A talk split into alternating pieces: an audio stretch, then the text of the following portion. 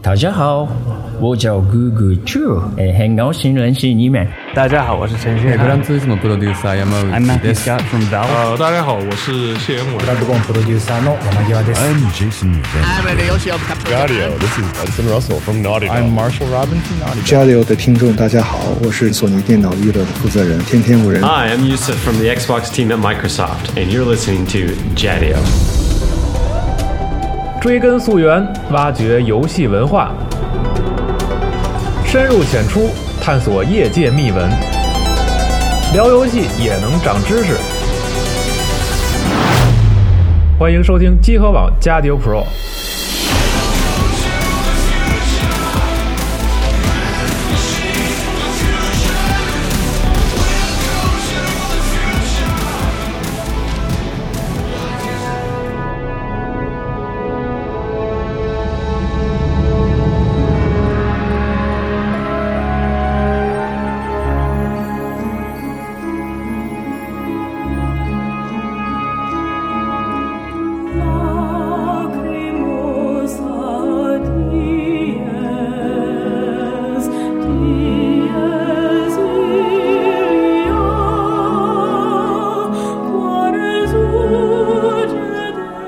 大家好，欢迎收听加丢 Pro 最新一期节目，我是西蒙。大家好，我是四十二。对，然后我们今天终于请来了我们酝酿了两年已 久的一档一档巨坑啊！是的，这个坑不停歇。然后今天我们邀请到了陆夫人嗯夫人，对、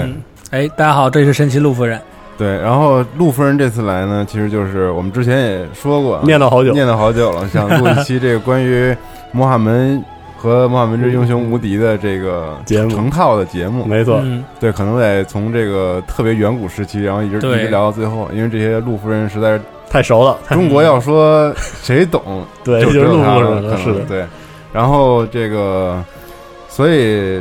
整篇呢，我们这个不知道要录多少期，对，很抱歉，没大家法就凑告诉大家，跟着听，赶着听，我对们就赶着录。对，有可能有点像 H 游戏编年史那种，对然后今天陆夫人来呢，就是先开个头，然后对大家以后来日方长，慢来慢日方长，慢慢来，对。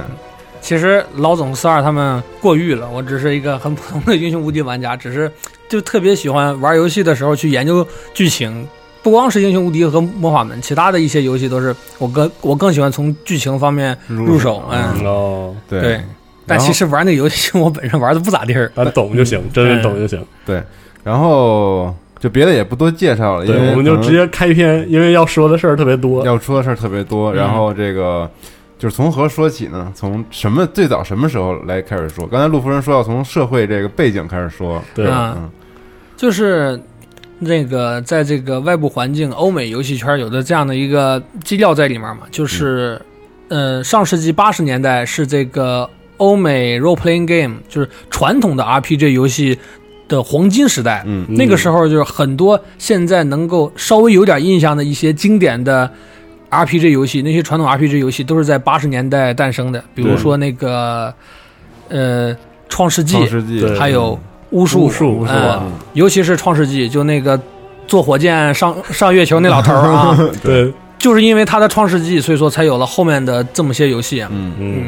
所以今天给大家讲的这个《魔法门》也是诞生在上世纪八十年代的这样的一款呃传统的 RPG 游戏。对，就传统它就是指主视角是吧？主视角在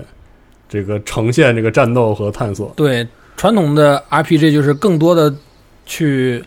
怎么讲呢？就是更多的是希望把玩家们去带入到其中，并不像现在这样很很刻意的去讲究属性啊、数据啊、装备啊。现在一说 RPG 就哦，我有什么属性，有什么装备啊，什么装备什么颜色的，能够加多少赚多少，能够附个魔啊。对嗯大家以为哎这是 RPG，其实不是的。对，当年 RPG 更注重的是那种代入感和角色扮演。嗯，之所以叫 role playing 嘛，对所以你要对扮演你在游戏里所扮演的这个角色。哎嗯嗯，所以说，我们那个魔法门之父，或者叫英雄无敌之父乔万那坎赫姆，他那个拼音应该是 Kanigan 啊，哦，他就是因为当年玩了这个创世纪， 《创世纪嗯》之后，被他就启蒙了。嗯，他就觉得，哎，我也可以这样做一款这个， RPG，哎，我也可以做一款这样的 RPG。哇，其实那个我们的这个乔万坎赫姆老爷呢，他是九六六二年六二年在美国的那个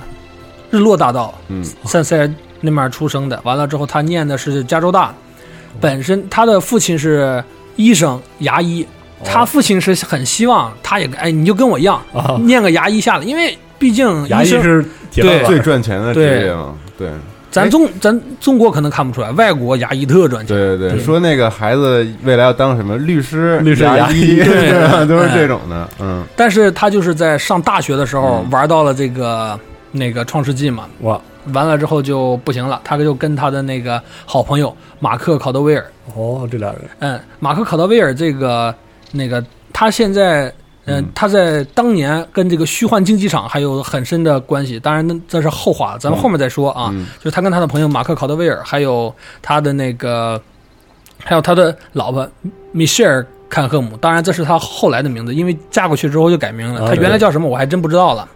之后他们就一起在这个一九八四年，一九八四年创立了这个他们的游戏公司 New World Computing 新世界游戏公司。嗯 NWC 啊，对，对就嗯就是这个 NWC 这个 logo 的由来。嗯，当时创立公司的时候，因为都是学生，完了之后嘛，都没有什么钱，当时还是管他的老爹挣的钱。我真的是不得不说，国外的父亲太开放了。嗯，就是坎赫姆的父亲，就是儿子不想做牙医了，去忤逆了他给他规划的未来蓝图之所有的蓝后图，嗯，他无无所谓，很支持儿子，掏钱给儿子开了个这样的公司。哇，嗯，哦，周老爸支持他，对嗯，完了之后，一九八四年他们就开始做这个游戏了，做到了一九八六年之后，大家就知道了，《穆罕门一》啊，《心灵圣地之谜》就嗯做发了售做了了。两年，就是他们第一款游戏就是这个穆罕门，对，嗯，嗯然后一炮而红，算吗？第一嗯，座在当时只能说不错，他们嗯真正红是在二嗯代、三代才开始哦红，所的以一代就是一个很有很有潜力，然后质量还不错的那种作品，嗯而且他们一开始做出来的时候，他们就是已经穷到连就是发行商都找不到了，哦最后让那个马克考德威尔到处去求爷爷告奶奶，找到了当时的动视，动视、哦动视的动视做的发行。哇，动视一直以来的发行大厂，那个对时候也一样，对嗯对当时动视还是很厉害的。对，之后我们的那个《魔法门一》这个游戏和当时的很多的 RPG 不同的是，嗯就是虽然说看起来也是咵出现一个怪，完了之后然后就打我们底下一堆人在打，但是它的设定跟那些游戏有着很多的不同，不然的话它不可能有这么多的新意啊。哦嗯就是我们的魔法门一般的当时那些传统的 RPG 都是城镇，对哦，我在城镇里面买装备，穿完了之后然后出去去酒馆出去接啊任务，然后出去打，就地宫下去，一层、两层、三层、四层，通通通砍下来，带了一堆东西。哦，我回来了。之后他们说，哦，勇敢的勇者啊，你的善意感动了我们的小镇，如何如何如何。对，这个摩尔门不是摩尔门，你出了小，你出了村庄之后，是大陆、森林、哦高山、海洋。完了之后，你去在这种野外进行探险，完了之后再去发现地宫，哦一层两层往下下，看起来就听起来有点像是现在的这种网络游戏。但在当其实时挺，其实就挺新是的怎么说呢？那个从图案，因为当时就算是 RPG 的黄金时代，这个图像表现力上还是有一定缺失的。对是的，嗯，其实就是如果从现在的角度来看，不过是把地宫的一层、二层给换成了嗯给叫做了高山、海洋这样的，但是当时的人还真就没有想到这一点。对，而且那个时候《龙与地下城》还是执着于打地下城这个概念，哎对对对，单阵，对就是像现在，比如说那个《暗夜破坏神一》，当时的那些传统的 RPG 就跟《暗夜破坏神一》一样，村庄地洞、村庄地洞、村庄地洞哦，对没有外部环境的。哦，魔法门一在当时就开了一个这样的头，有一个完整而又谨慎的这样的一个大世界，嗯哦对大世界的设定，这是它的第一个亮点。第二个吸引那个当时玩家亮点就是它的这个整个宏观世界的设定，嗯一般都是传统的奇幻、刀剑与魔法的社会对嘛，对对，但是魔法门不是，魔法门设定是在一个科幻的大宇宙的情况下对对拥对有它的科幻的对这个拥元素拥有的在这样的里一个东面西，。它的那个基本基调是这样的，在这个宇宙当中拥有三大种族，然后嗯、造物族 Creator，嗯呃，还有这个远古神民 Ancients 和这个邪恶的恶魔族 Krogan。Krogan 嗯就是致敬那个那个叫什么那个星际迷航嘛，啊，对对对，啊京剧克林剧贡克林贡那人，对竞技那个致敬那个星际迷航的克里贡肯人，定工人，嗯，之后就是说那个 creator 造物族呢，他们创造了万物、星球或者是呃嗯还星球什么星云东西都是他们创造造的呃出来，的嗯，但是。并没有说这个远古神民 Ancients 和这个恶魔啊，那个 Kragan 他们是不是这个造物族造的？嗯官方想讲这块的时候，三 D 又倒闭了，就就没讲完，这个就变成一个历史遗留问题是吧？哎，对，但是肯定这知是后来的事儿了。哎对，但是肯定知道是他创造了这些星球什么东西，但是嗯他们只创造了这些东西里面的生态环境啊，放摆放的很随意。就举例来说，你可以在沙漠里面看见美人鱼，这这这是嗯本应本不应该出现的事情嘛？哦他们就创造的很随意，哗就拉了一堆星球出来，嗯然后呢哦，远古神民就在一个一个星球当中去维护他们的生态环境，比如说把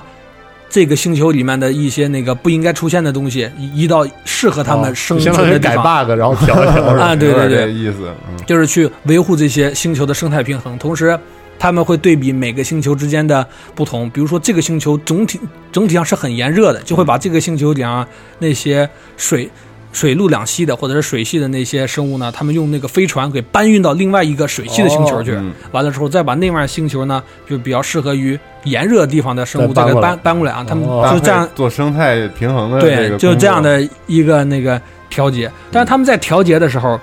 嗯，调节毕竟算是一个很正义的事情嘛。对既然有正义的事情，就有邪恶的事情，哦，就是那个恶魔这样对，一种就是克里根人，他们前脚把星球的环境给弄好了，后脚克里根人就跟着去破坏那个星球、 啊。他们他们弄好一个，克里根人就跟着后破坏面一个破坏一个。那个，所以说那个远古神民准备跟克里根人进行作战，但是直接打的话，那个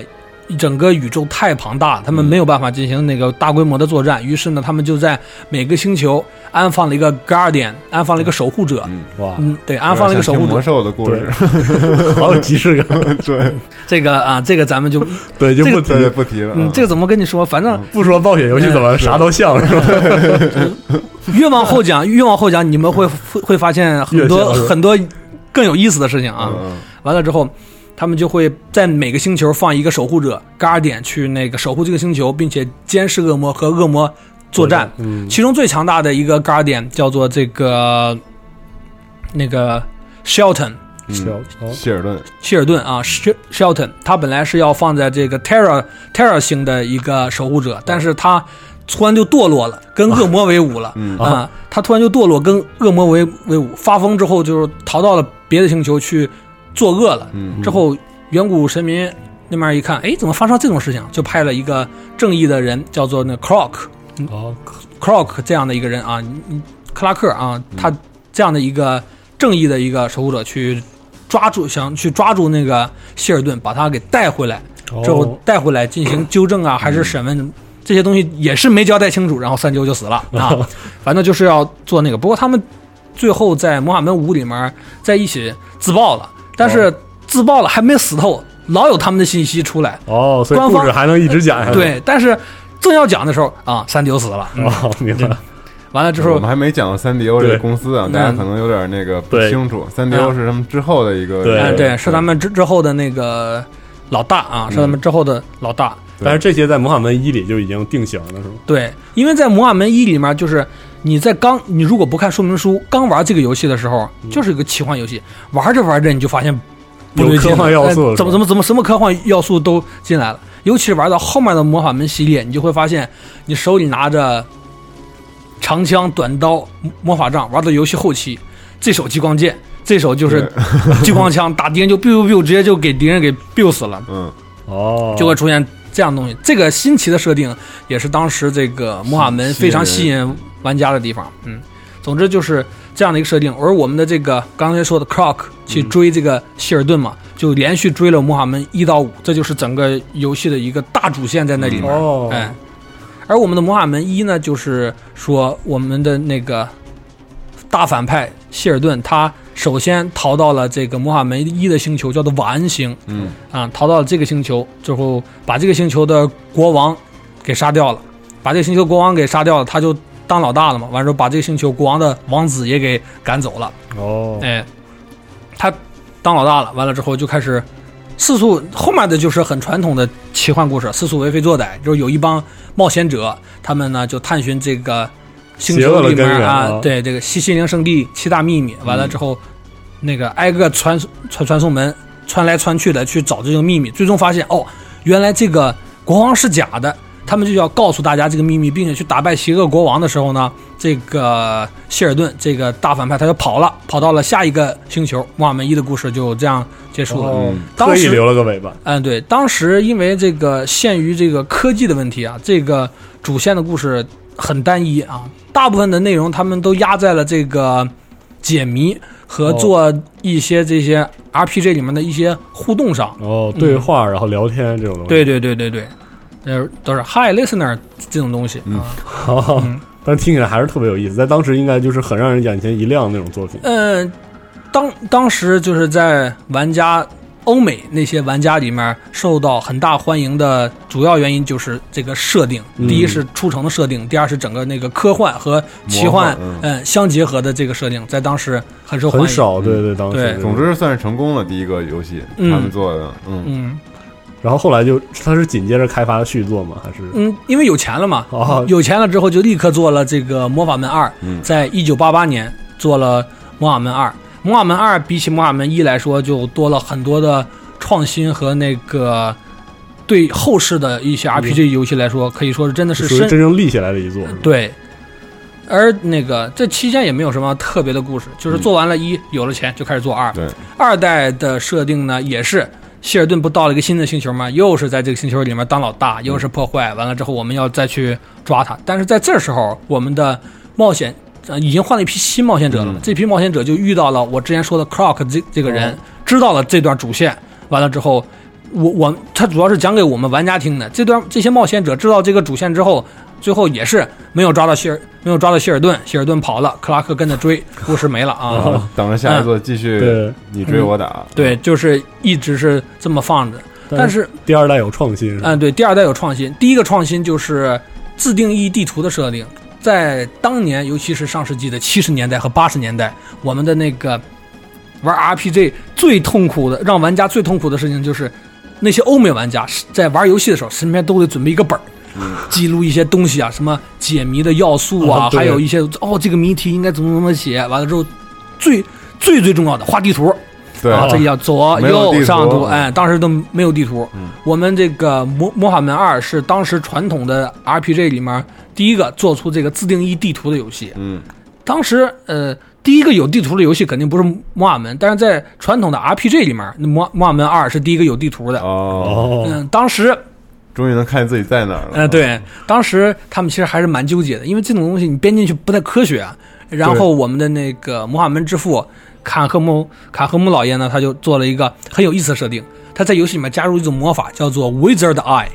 巫哦术之眼。当你释放巫术之眼之后，你的那个屏幕的这个右上方就会出现一个地图，完了之后。跟你说啊，这个是魔法的效果，哦你可很以合通理过，嗯，对，你可以通，你可以通过魔法来，哦，我知道了啊，应该往左走，往右走，这个路应该怎样？ 哦，终于不用画图了啊， 终于把玩家的纸笔给解放出来了。嗯，这是这样的一个非常深远的设定。现在的很多的 RPG 地就一图定，要带着地图。对，都开始带地图了。嗯，你像网上流传的一张地图，就是当年的那个《魔宫大冒险 Zonk》Z O R 嗯 K Zonk Zonk，不是流传过一张那么那么大的一个 Zonk 的地图吗？这就是当年欧美 RPG 玩家留下的。就是一边玩一边画画的。对，嗯嗯，虽然说那是一段很美好的回忆，不过我相信对他们在玩的时候还是很痛苦的。很痛苦 对，嗯是这样。所以说还是老老实实解脱出来比较好。对，嗯之后，二代在当时欧美就非常非常成功了，嗯，成功到当时很多知名的那个 RPG 游戏的制作组就是就开始邀请那个坎赫姆老爷，他们就在一起参加一些游戏的聚会啊，还有交流，嗯，一些交流。当时就是在二代做完之后，我们的坎赫姆老爷认识了制作《创世纪》的那个理查德·盖利奥特，嗯，哇，认识大自己的偶嗯像，自己偶像嗯，当时就认识了之后，他们就在一起交流啊，一起做游戏。那时候可以真的说得上是这个 RPG 的黄金年红代一。期了，是的，嗯，而且那个我们的坎赫姆老爷也说过，就是当时的欧美做 RPG 的那些人，真的就像是我们网上游戏媒体的这些小圈子一样，大家都认识，嗯哦呃，互相也都知道谁是谁。做嗯做游戏的时候那些氛围啊，也比现在好得多，没有那么多的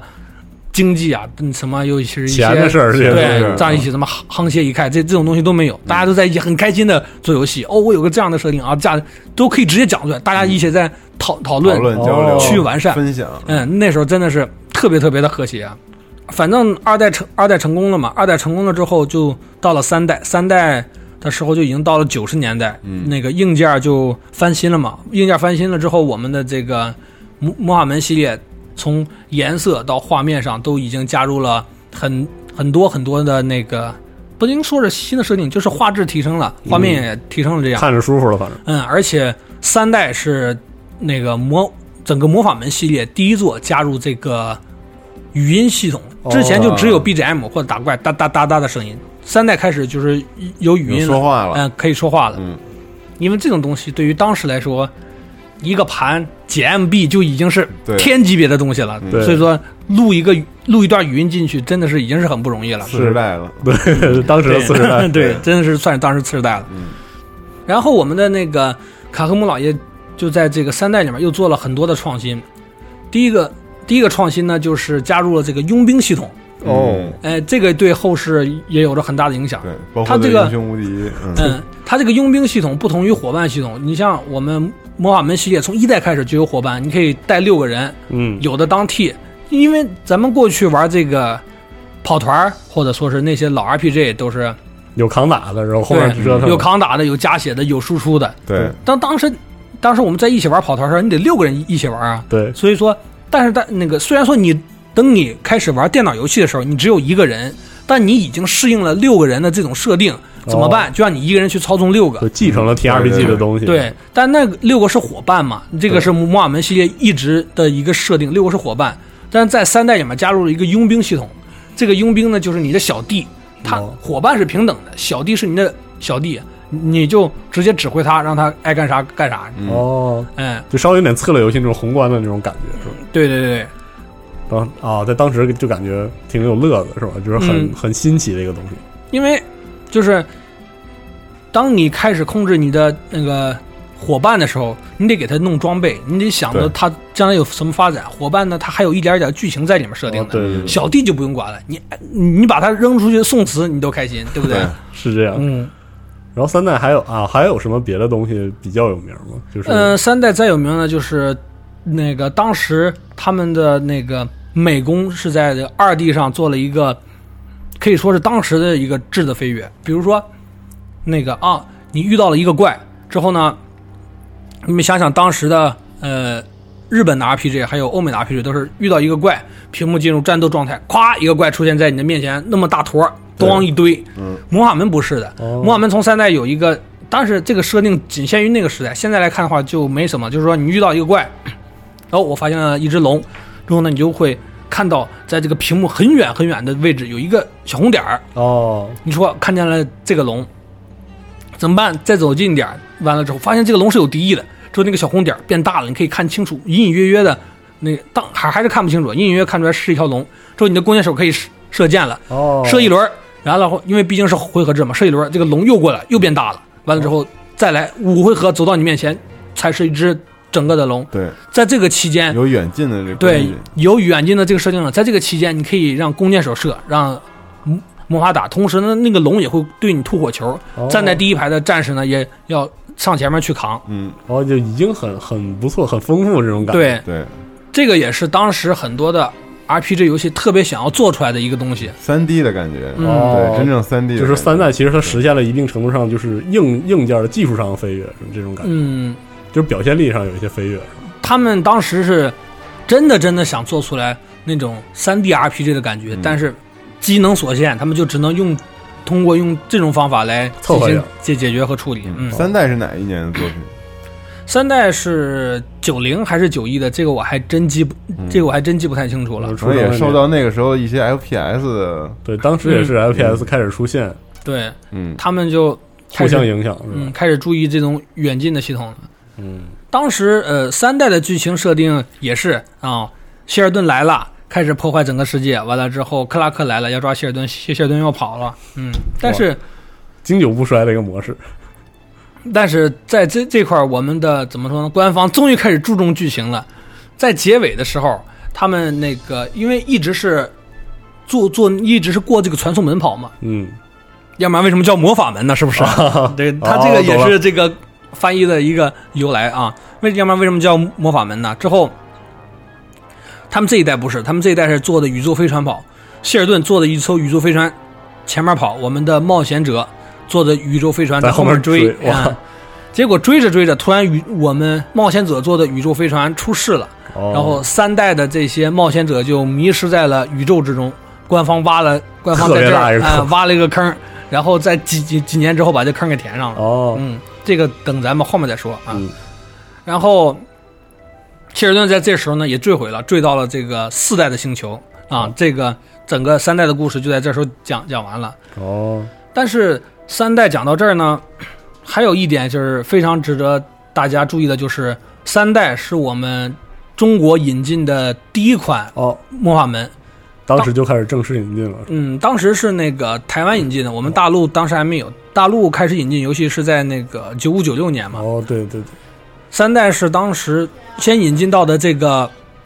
三代当时是先引到先引进到的这个台湾是智冠，智冠手下的这个软件公司软体世界哦将这个游戏是的引进到了这个台湾的，这个也就是第一次引进到咱中国嘛。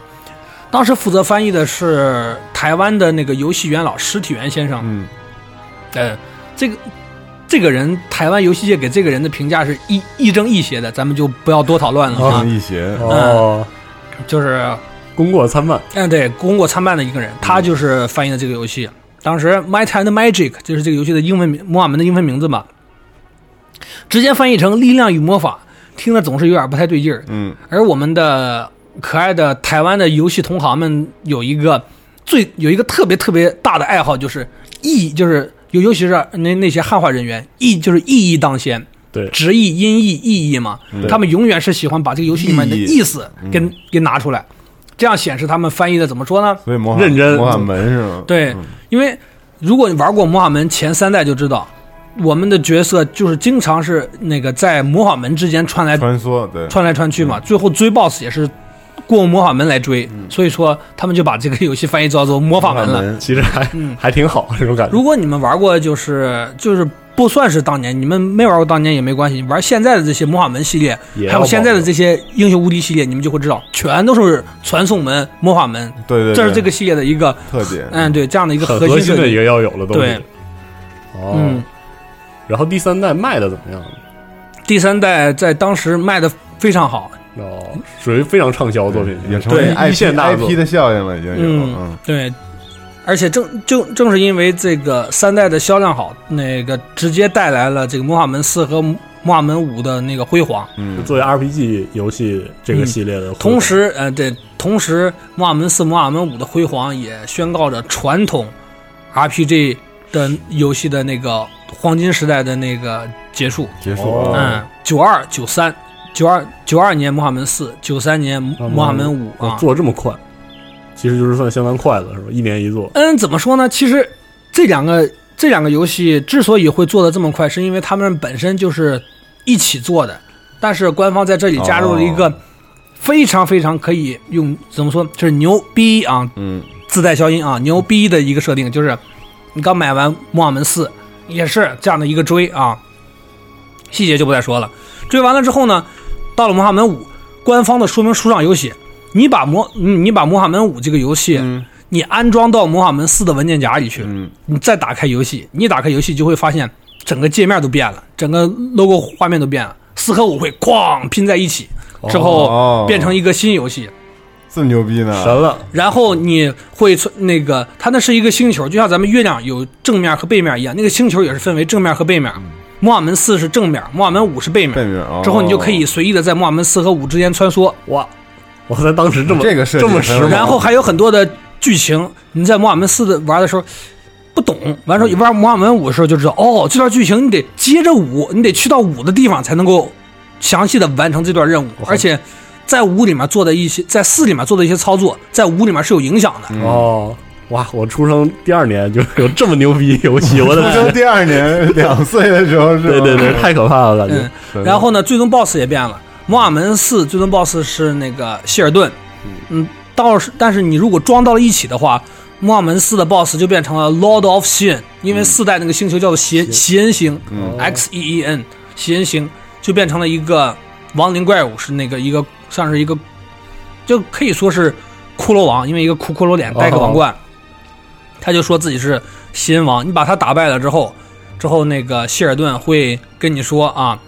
他那个用他用这个新王来拖时间，他已经来到了穆罕默五的这个地方，完了之后。是吧？你们有本事就来五代来这地方来找我吧！我已经设定好了陷阱，什么什么什么东西。哦，你单玩四，单玩五是不知道为什么希尔顿会到达五五就他哎他怎么就到背面了？你不知道，把俩游戏装一块儿，装一块儿才知道的。我这个太牛逼了现在也没有这样的游戏设定，我感觉嗯，而且可以说是更牛逼的一点是，这个当时的这个台湾智冠公司呢，他把这个游戏不光进行了这个呃，肯定有代理嘛，代理和汉化，而且呢，他们也把游戏里面的语音进行了完全的中文化。中文对，这个听说过，嗯就是全几乎是因全因为中我文后来我玩《天堂之令》的时候，就是全是中文，就是对中文化做的特别牛逼，对摩尔门从四代开始就往后就一直做的中文，不光是文本中文，它语音嗯对，语音也都是也做的的中文。比如说，你要如果还记得话，当年《英雄无敌六》就是流星雨夜，冒险者诈死逃脱啊，对，嗯，哦，那个范儿就是咱们中国的那个叫什么？几个几大译制片厂那种感觉，对，就那种译译制片配音范儿啊但。但在家里玩的时候不太敢开，因为你打的时候老嗯啊啊，就是就是那个，尤其是你的女女同伴们老发出那种声音，然后就特别特别诡异诡异，特 别尴尬 对对对嗯，嗯，挨挨打的的确会有这个声 音，嗯对。然后我们的那个，他不光把这个翻译出来，你哦，sorry，完了之后你把这两个游戏装到一起之后呢，多出来的那个部分，台湾之冠也给翻译好了。哦嗯，嗯四代的时候叫呃星。四代时候叫星云之谜，五代的话叫做黑暗魔君大反扑，这个有点像哎，这个港译片的对那这种那个这个很港台范儿，这个对，嗯提到这个，我就更得要提一个东西，就是你们如果将来包括观众们啊，不应该说是听众们，如果有幸去玩这个当年的《摩尔门三》《摩尔门四》《摩尔门五》的话，你看这些人物的翻译，你就会知道为什么会有这样的一个翻译了。嗯，就很有那个英文里面那些角色叫什么？Knight 啊，King 或者这个人叫什么约翰 Green 啊，都是一些很那什么的英文名字，可能会更酷炫一点，我有点记不住了。嗯，完 了之后，你看那个中文翻译，什么什么啊、秦少峰、倪晓彤， 啊、还什么什么林少双啊，完了就嗯本地化做的好彻底同，猛啊，可以，对，这志冠是台湾他们这一套还是嗯对可以的，对。完之后翻译的东西都特霸气，而且从这个四都当五代武开嗯侠武侠片儿那个翻译了，对，而且从四五代开始呢，它有了一个很有意思的设定，呃，也也是很那个翻译那边很有意思的设定，就是四字翻译法。哦那里面的所有的一些魔法都翻译成为四字，四字，嗯这个东西也流传到了我们的现在的这个，就是英雄武力和我们都这，英雄无敌和将来的我们不是将来，就是当对于当时来说的那将来个的过去的木马们都是这样。你像，你其实大家现在也可以想，《流星火雨》、对， 《亡灵杀手》、嗯死亡博文》、《末日审判》啊对不对？全都四四个字四个字对对往外崩，尸体皮肤啊，全全都是这样的。嗯。哦，还真是嗯，嗯就相当于那个什么，那玩意儿是那个呃雷电术 lightning lightning ball，咱们都翻译霹雳闪电啊对完了之后那个 fireball，那你本来就是火球嘛，它是连珠火球哇，这个东西，尤其是连珠火球这个东西，对于咱们中国后来很多的这个国产的那国产游戏嗯对，有着很深的影影响响。嗯，还真是其实就是 Fireball 对，就是对穆罕默德四球和五， 术，对嗯这但是叫火球术，首先三个字，在咱们这边听起来有点儿啊，有稍微有点 low，对，不太敢。而且有点翻译腔，对，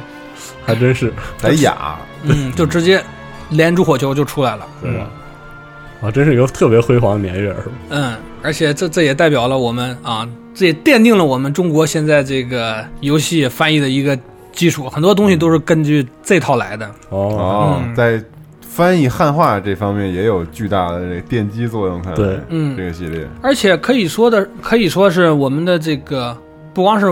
嗯那个，尤其是不不光是摩尔门，尤其是育碧，就是对我们咱们中国的这个游戏配音这块儿做了很大的贡献。稍后再讲啊，对，稍后再稍说后再嗯说，嗯，说说不定会烧好几个月之后再说啊，反正肯定会说的。嗯对。然后五代啊，四五就是卖疯的那种状态嗯对是吧？嗯，四五在当时销量特别特别高，已已经是破百万了。我破百万了，在当时破百万，嗯之后那个四代和五代的剧情方面，跟我之前说的那些也差不多，唯一不同的是，到了五代，我们的官方终于决定不让希尔顿跑了，让那个克拉克。死了。那克拉克他有一个设定是希尔顿非常怕的设定，就是那个他有一个系统是专门克制 Guardian 的嘛，嗯，所以说哦类似一杀看毒软件是吧？啊，对对对，所以说呢，他一看见他就跑，他就让当时五代的冒险者把我们的这个那个 Clock 那个，因为 Clock 是个机器人嘛，就是将它装到一个小小盒子里带过去，去那个挑战这个希尔顿，希尔顿，然后希尔顿啊，你你自你自不量力，然后咔一开盒子把那个克拉克放出来，克拉克上去抱住希尔顿，启动了自爆系统，两个人一起砰炸掉了。嗯，完了之后，这个我们的老魔法门这整个这个故事这整个故事就结束了。这段就是既科幻又奇幻的故事呢，就这么暂告一告段一段落落。了嗯，，从六代开始呢，就是主奇幻，略带科幻。嗯哦因为过去的魔法门一到五，如果有听众愿意回去玩的话，就会发现是，特别多可能，嗯、奇幻和科幻可以说是百分之五十对百分之五十的时候，哦嗯。哇，而且他们当时那几个星球起的名字也是，你看什么瓦安、西恩，这都是一些特喜欢带那种 X 什么这种嗯这种，就是很科幻风的，就是老派科幻呃风的那你种。们要上网查吧，就是它这这些都是一些呃太空，就是一些太空的术语，哦叫叫什么叫什么什么太空舱，什么什么什么那个太空的利用环境飞船这样的一些很专业的太空术语。哦，他用的是这些太空术语给的这些呃给的这些星球起的名字，都是可以查到的。这是九三年，九三年这个魔法门老魔法门世界告一段落是吧？这个故事嗯，对。后来就是有一个有一伙玩家啊、呃拿这个老魔法门做了一个同人像的游戏，叫做《邪人之剑》。因为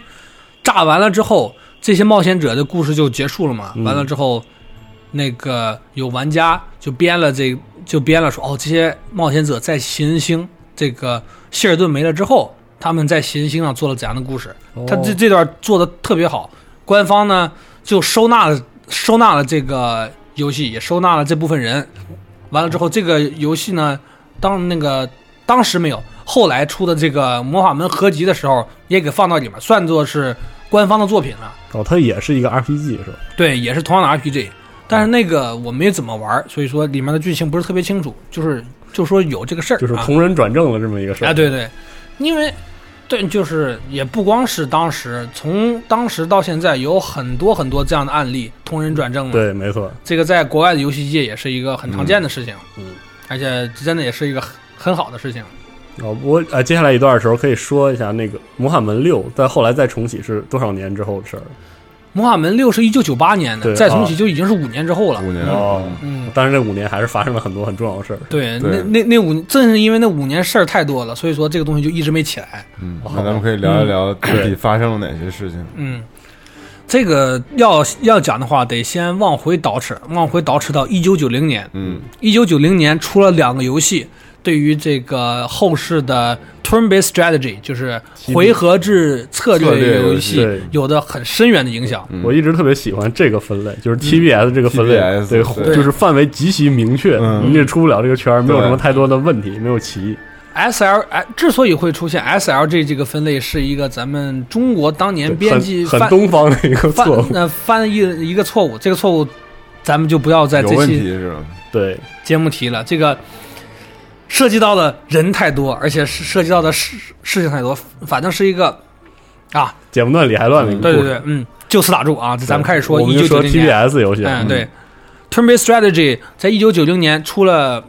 一个游戏啊，这大家都知道文文明啊，对，文明在对九零对年划时代的游戏，马上马上都要出六了，对，嗯，对特别爽。它是真的就是全球销量第一，包括玩家评论就各种第一，turn-based strategy 文明真的是第一，嗯。嗯，因为它是开创了，对，而且对啊规范它是开创了的回合制策略游戏应该是对什么样的一个游对戏。，它就是那个，这这就像我们刚才四二说的那样，它规范了 turn-based strategy 究竟应该是怎样的一个东西。嗯它的出现对于我们后世的这个英雄无敌也有着很深远的影响。嗯，之后呢，在九零年又出了另外一个游戏，叫做 King's Bounty 好，嗯、国王的恩赐，光恩赐，对，这个也是 NWC 东 NWC 公司当时做的。怎么说呢？作为一个游戏公司，你也不可能指望他们在穆罕默德这一棵树上吊死啊。对，他们在这么长时间里面也出了很多很有意思的这个 RPG 游戏，但是人大家都不知道名字，就知道这个销量也就是还凑合的大那家个就是给样子，面子买买啊。对，嗯，之后呢，King's Bounty 这个算是他们的一个崭新尝试，他们将 RPG 的元素融入到了这个回合策略游戏里面。哦，当时，呃，销量，但是当时销量只能说是还凑合，因为机能的原因嘛。那个 PC 版是半回合制，就是敌我双方是同回合移动的，哦而他们当时就是在那个世嘉的 MD 十六位 MD 机上推出了这个主机版，主机版是这个现就是现在大家知道的现在的这个回合制，呃，哦现现在的这个国国王的恩赐的这个样子的，就是你在大地图上移动是计时的，敌人是计时移动，你也是计时移动，你可以闪避掉敌人，哦，回避掉一些不必要的战争，你也可以就直接往上撞。当打到敌人的时候，又会变成这个普通回合制的这样的一个设定。那个游戏的剧情就没没什么太多可说的，就是国王立了一个赏金，哦，我死前你们要找到秩序之杖，维护整个大陆的秩序。完了之后，我们那些那个冒险者就出来了，啊、我们要维护秩序，最后找到法杖维护秩序啊，就打完了，嗯、对，就就就没什么，这个剧情没没什么可讲的。它就是 gameplay 上有创新，是吧嗯，对，它那个设定上非常非常值得一讲。你上来之后呢，你要选择四种角色，当时是角色，但现在来看就是四种英雄：嗯、剑士、圣骑士、女巫和野蛮人。他们分别对应的是那个野蛮人是纯力量，他带领这个力量型的兵种战斗是非常非常强大。女巫是魔法，她带兵是最差的，但是她会放魔法，用魔法来辅助这些哦那个士兵进行战斗。嗯，那个圣骑士，圣骑士他本他本身呢是带兵能力最强的，他他带领的兵马的话会发挥兵马最大的实力。所谓的最大实力就是带的兵会带的更多一些哦，因为这是如如果差剑士就属于正常的剑士就是很中庸型呃人很中庸的东西了。哦，嗯，这里不得不说一下这个圣骑士啊。圣骑士的他的那个之所以很强呢，是领导力的设定，而当时的领导力就是现在英雄无敌的士气。是是哦，嗯，它是这样的设定，不过给演化过来了。之后呢，这个游戏的玩法是，你会去主城，就是老国王的马克西姆的主城，去他们主城雇兵、雇佣兵，就是有过他那个游戏也是有过天设定，七七天去刷兵、哦买兵，出去完成任务，也有一些野外的设施，完成任务，然后给你兵，给你资源，哦完了之后，然后这里是个矿井，哦，你帮我打败矿井里的怪，我给你五五五百黄金。嗯，很多英雄无敌的设定都在都是这个，从这里来哎，的，嗯都是从这里来的。只是当时他们并没有打算把这个游戏很深入的去再行再次进行创造一下，因为并没有出现那种很爆炸性的销量啊嘛。嗯，就就把这事儿给按下了。但是现在很多这个英雄无敌的设定都是从那颗游戏里面来的，嗯。然后按下了按下了之后呢，他们就开始一边做的自己的游戏，一边跟同行进行交流嘛。然后呢，他们当时最大的爱好就是玩 RTS，然后哦， 而且打炸哎这这个个是那个坎赫姆老爷他们他们自己说的，就是他们、毕竟是游戏公司嘛，那个游戏公司员工平时里面也玩游戏，那不可能自己做什么游，就是自己玩自己的，对，说实话，自己就是自己做的游戏，自己再去玩，可能会觉得有点没意思，他们就会去玩别的游戏公司游戏。他们当时玩最多的就是 RTS，你像那个、当时正好是沙丘，对，当时就沙是丘，嗯，沙丘啊，还有这个魔兽，嗯，对，哎魔兽一代，对他他们当时就去玩这些东西，之后呢，就觉得很有意思，就就想他们也想做一个这种的一个啊， RTS，对，就不是他们并不是就是。不应该说是 RTS，他们当时就想做一个这种策略游戏啊，对哎，觉得哦啊，这种策略游戏很有意思嘛，哦我们来也来做个策略游戏吧。然后他们就在一九九五年，当时还没被三丢收购的时候，他们在一九九九五年，当然这个计划不是九五年，具体《英雄无敌一》是哪年开始做的，这个我还真不知道，反正是一九九五年推出的嘛。一九九五年推出了这个《摩尔门英雄无敌一》啊，《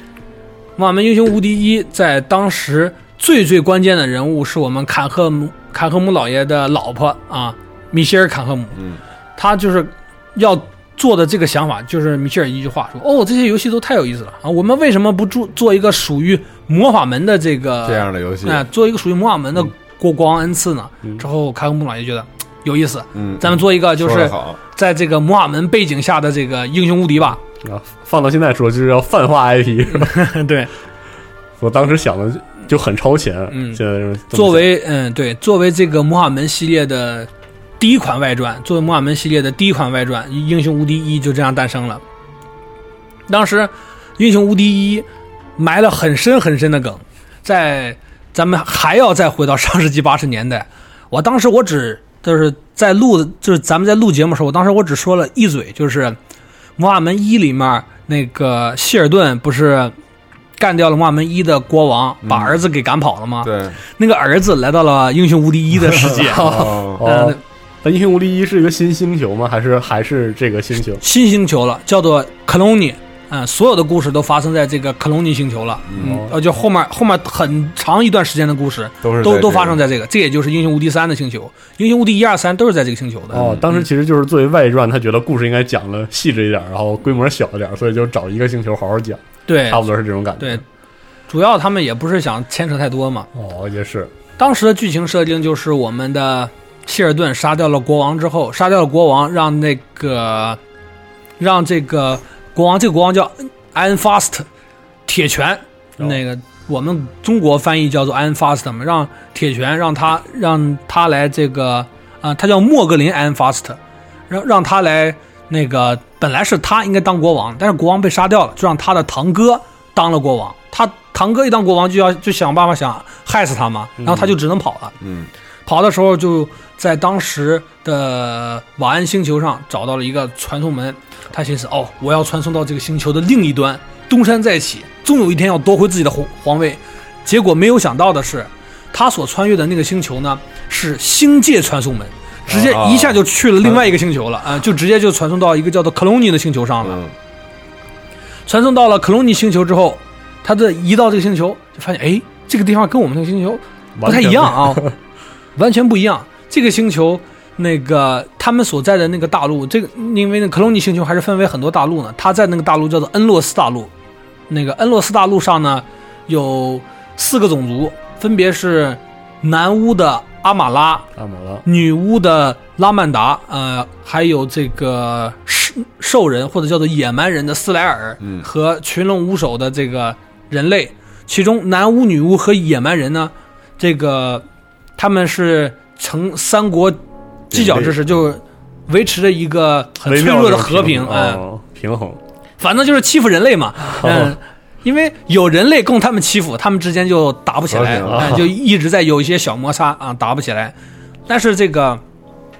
我们的莫格林，莫格林安发斯一到这里之后，觉得哎，我可以在这里建立自己的天下，他就那个建立了这个白狼城堡。之后在白狼城堡就是呼号当时的人类，不要被男巫、女巫还有野蛮人欺诈了啊！我们要起义，基本上就是这这样的一个意思。然后就带领的这些人就跟其他的那个三个种族打起来了。嗯，英雄无敌一的基本设定就是这样的。嗯当时这个游戏呢，你是可以选择这四个，因为英雄无敌一可以选择四个种族嘛。嗯。呃，种族也是我们英雄无敌的一个很大的亮点。对这这个设定呢，也影响到了后面的很多很多的各式这各个样的东西呗。哎，不光是英雄无敌这一个回合制策略游戏，很多的奇幻策略游戏也都是那个学习了这一个设定。就以种族来规范各个阵营这种。，对，包括技能特点啊，对对，收入啊之类嗯的这些，，都是不一样的。嗯不过一代做的还并不像后面三代做的那么好，三代真的是各有各的不同，一代总总体上还是比较一样的，嗯，基本上就是你可以选择四个种族，每个种族都可以打赢哦。最后我们这个种族统一了恩罗斯大陆，但是官方设定的剧情呢是人类，最后我们的这个莫格林 M Fast 啊杀掉了野蛮人王斯莱尔，然后降服了男巫阿玛拉，然后把女巫。把女巫的应该说是女皇吧啊，拉曼达给娶回家了。嗯神了，嗯，对，这展开真是嗯对， 有点起点文学这感觉。嗯，毕竟人人类还是最聪明的嘛。是这样。之后他那个网上能查到，他因为一直想要回去夺回王位嘛，他就会每隔一段时间写一封信放在这个传送门的旁边，因为他的设定就是他一过这个星界传送门，这个星界传送门就在他背后关闭了。完了之后，他就一直想要回去找嗯，夺回这个皇位，就是网上可能会有人翻译，那这个也算是官方做的一个剧情，同时也算是这个游戏的一个新手的一个这个这种引导。哦，嗯，这个在网上还是能够查到的，就是他会在这封信里面一点一点写到这个游戏里面的很多的设设定，每个英雄拥有着这个攻击、防御、魔力和这个知识这几个属性，之后呢，同时还有的士气啊、幸运啊嗯这种东西，完了还可以还可以带还可以带宝物。但是一代的时候，我们的英雄呢是没有技能的。哦你像什么寻路术啊、力量术啊、魔力这些东西都是没有的，都没一有二代才开始有的，哦，二代才是这个英雄英雄无敌这整个系列的那个开始开始进行爆发的那个那一代，一代这些东西还没有，而且一代的时候，因为毕竟他们还是很 old school 嘛，它很多的设定还是参照 D N D。你比如说知识的设定，有玩过英雄无敌的玩家就知道，知识相当于魔法值，对，但是在这个英雄无敌一的时候不是，英雄无敌一知识相当于你释放魔法的次数，嗯，就是说哦，我今天我可以释放多少多少个，记忆多少呃个对用完记就完我了，可以放多少个火球术，我可以放多少个治愈术，放完之后呢，今天就不能放了，嗯，你得休息恢复才行。哦，这特老派这设计，对对对，后来到了二代之后才会才随大溜给改成了魔魔法值这样的一个东西，魔法书，嗯，当时一代他们因为是一个一代是纯粹试验试验性的作品，所以很多的内容都没有做太好。他们本来就计划是人类的设定是兵种产量多，但是兵种很脆，完全是靠产量来堆获取胜利。之后呢，野蛮人的设定呢是纯粹高力量，就是纯粹靠肉搏去打败其他种族。嗯南巫的设定呢是兵种非常贵，但是兵种非产量少，非常贵，但是很厉害。嗯，所以说男巫族是有龙的嘛。对对对对，嗯，女巫族女巫族的设定呢就是以魔法辅助为主，男巫族的魔法是以攻击为主，女巫族的魔法是以辅助为主。结果当时英雄无敌一的时候平衡没做好，人族特别差，就是虽然说产量跟上了，但是质量没一一个魔法可以放倒好，一个魔法可以放倒几十个，一个魔法放倒几十个，你产量全白瞎了。啊，就是一代的时候还嗯是没调好，你像说人类，你一提到英雄无敌的人族，大家都想哦，大天使，大天使三代才有，一代那时候是冠军剑士，剑士那种东西一个雷就死了，所以好说苦啊，感觉嗯，所以说很尴尬啊。而且你说你去跟人家男巫、女巫族去拼魔法，当然你也可以造这个魔法行会，是不是？但是人类学魔法，它的这个魔力和知识的成长度是不如人家男巫、女巫的，最后还是男巫、女男巫、女巫更厉害一些。所以说我就不真不知道为什么官方剧情会出会设定人类最终获得胜利。对，这玩家怎么玩最的弱特 对不对？所以说你用你在用这个种族去打别的种族，真正我就是当年我去玩英雄无敌一的时候，我真的不不会去用人类的，嗯我一直用的是男巫或者是女巫，那个野蛮族我都很少用，因为野蛮族也不行，就是那个男巫女巫强，而且当时非常流行的那个战法嘛，带只带只那个高速的兵种上来，我先丢你个流，上来先丢你个末末日审判啊，把你所有的兵。当时三代的末日审判已经被削过了，嗯一代、二代的时候末日审判威力非常高，就是那种全民全全体攻击的技能，而且南巫族经常能够弄到那种技能，上来哗丢你一片，然后我就跑了。是完了之后再再来第二英雄，哗丢你一片，然后我就跑了。这个这这这种我们的叫法叫 hit 嗯 hit and run，对，嗯是早期的黑炭打软的了就策略游戏对里，所以说，带着万千兵马的人人族还没到你长根儿呢，兵都没了。嗯而我们这边呢，只不过才损失了一些金钱，因为就是买那些兵，毕竟还是很贵的嘛。我们通过一些金钱的损失，让你实打实的战斗力都数削弱周甚至是数月攒下来的兵全给你打没了。你说你还怎么怎么跟我打？我主力都没上。了啊，是这样，对啊，当时就是那个这个设定还是这样这样的，还是很平不平衡。但是不平衡不归不平衡，整个游戏的设定还是很有意思的。是的，尤其是你像哦，我占领一些伐木场、矿场，去弄一些资源，去去弄一些资源去发展，这这种很就是宏观的这种感觉特别好，是吧？对，尤其是你可以，因为虽然说我们并不能在场上像那个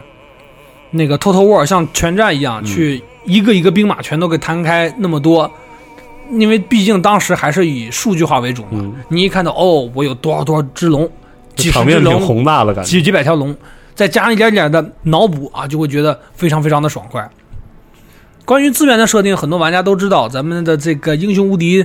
这个游戏里面呢，是除了木头、石头、金钱这些基本东西以外呢，还有的这个宝石、水晶、硫磺、水银这四个设定。之所以会有这个四个设定，就是因为《英雄无敌一》要对应四个四个种族，哦，每个种族对应的一种资源。哦，我这个种族要这个资源要的特别多，嗯，但是到后来呢，这些种族都摊开了嘛，都摊开了，有时候会是六，有时候会是八个，它这个资源设定呢就没有那些意义了。所以说，到了六代英雄无敌六的时候呢，就直接给砍成了一个，就是龙龙血水晶、哦木头、石头、钱、龙血水晶。啊虽然因为已经没有那种东西了嘛，但是玩家还觉得不好啊。我们玩习惯了，就要四个。最后英雄无敌七又会改改改回四个了啊！当然这个是后话。一代其实作为试验作品也卖的非常好，是吧？毕竟有粉丝的支持，是这样的。嗯，一代的销量在当时并没有很确切的统计，也没有什么杂志夸过，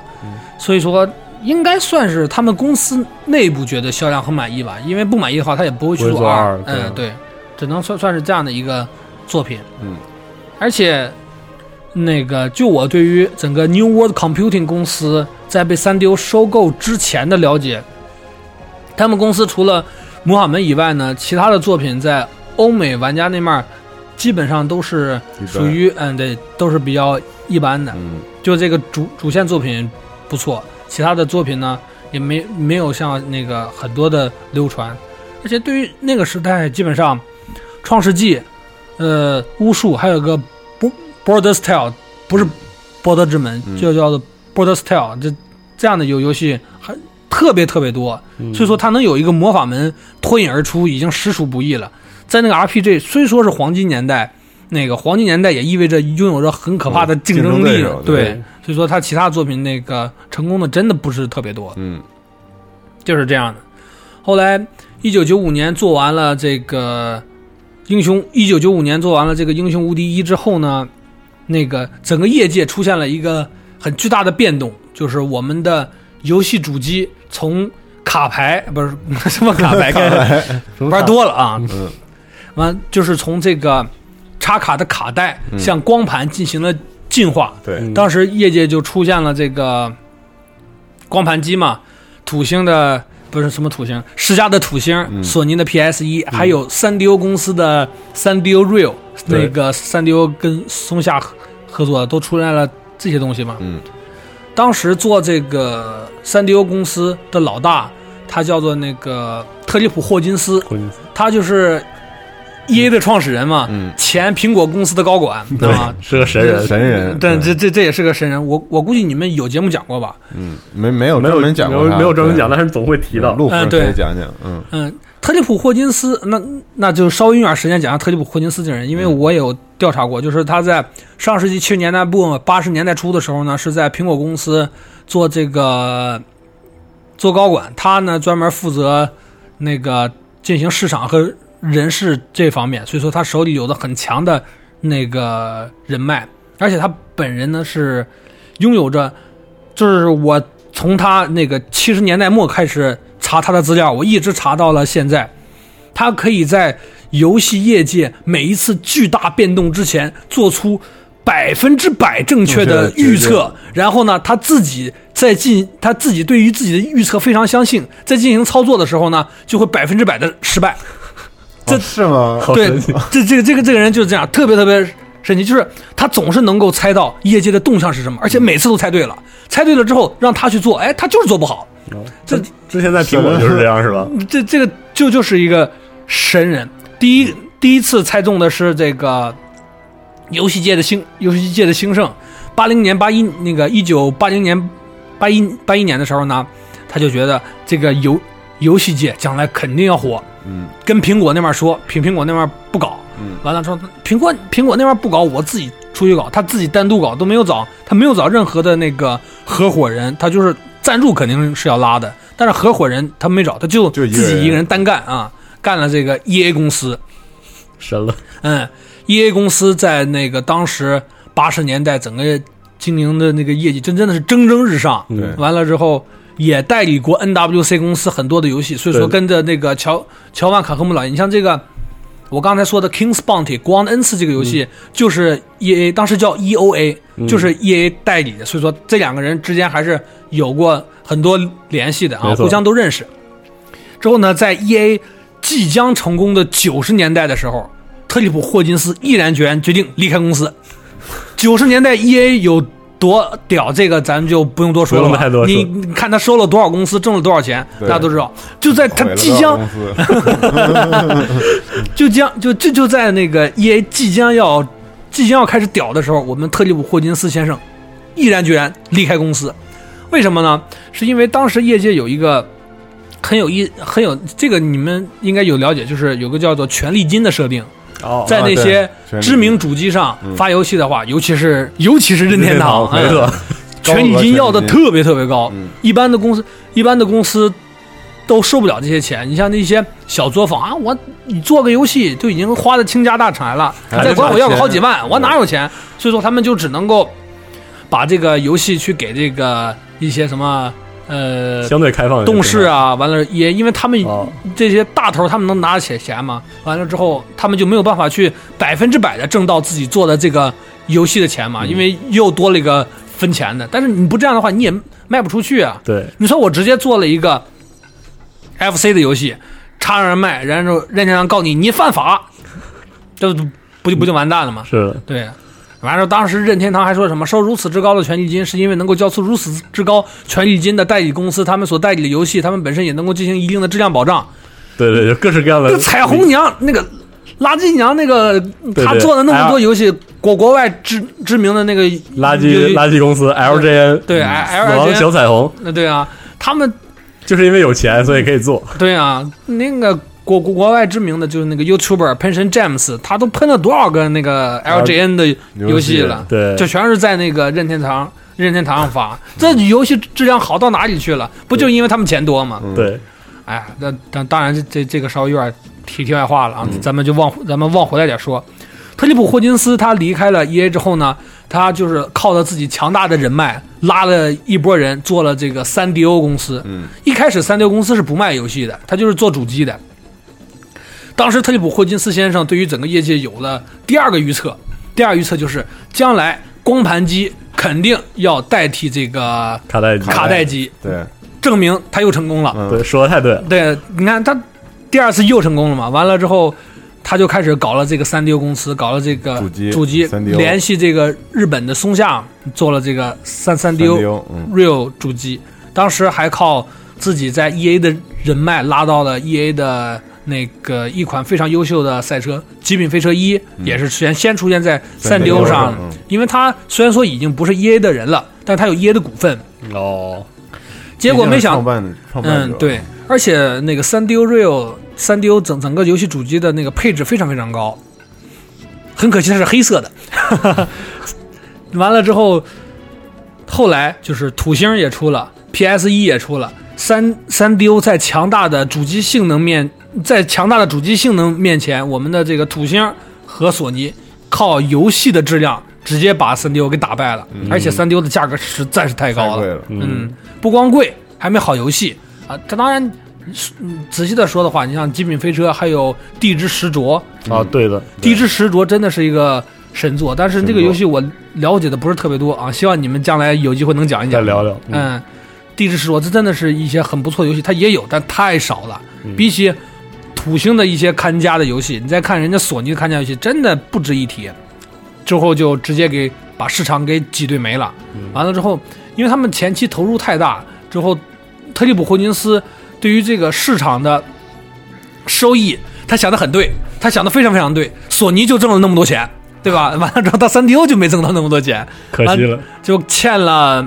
十亿的大坑，十亿美元的靠，大坑。完了之后不得已，他把他的那个 EA 的干股，他那他手里都是 EA 干股嘛，他把 EA 干股嗯卖了卖了还饥荒，完好不容易把公司稳定住了。稳定住公司之后呢，他就把三 DO 改组，由三 DO Company 变成了三 DO Studio，嗯就改为了一个游戏发行方，就变成了一个游戏第三方。嗯，然后改为了游戏第三方之后，咱们是咱们稍微往后讲一点，完了之后，反正大家都知道，最后三丢饥荒欠的实在太大了，一个英雄无敌做的再成功，也没有办法弥补这个挽饥救荒。嗯二零零三年，三丢就倒闭了，倒闭了之后，我们的特里普霍金斯先生在二零零三年又做出了一个世纪预言。将来手机游戏肯定会牛。太他妈神奇了，这个 人完了之后呢，那他么就早就预言了， 对，完了之后呢，他就做了一个手机，他就搞了一个手机游戏公司，叫做那 Digital Chocolate，嗯，Digital Chocolate 是那个叫呃数码巧克力这样的一个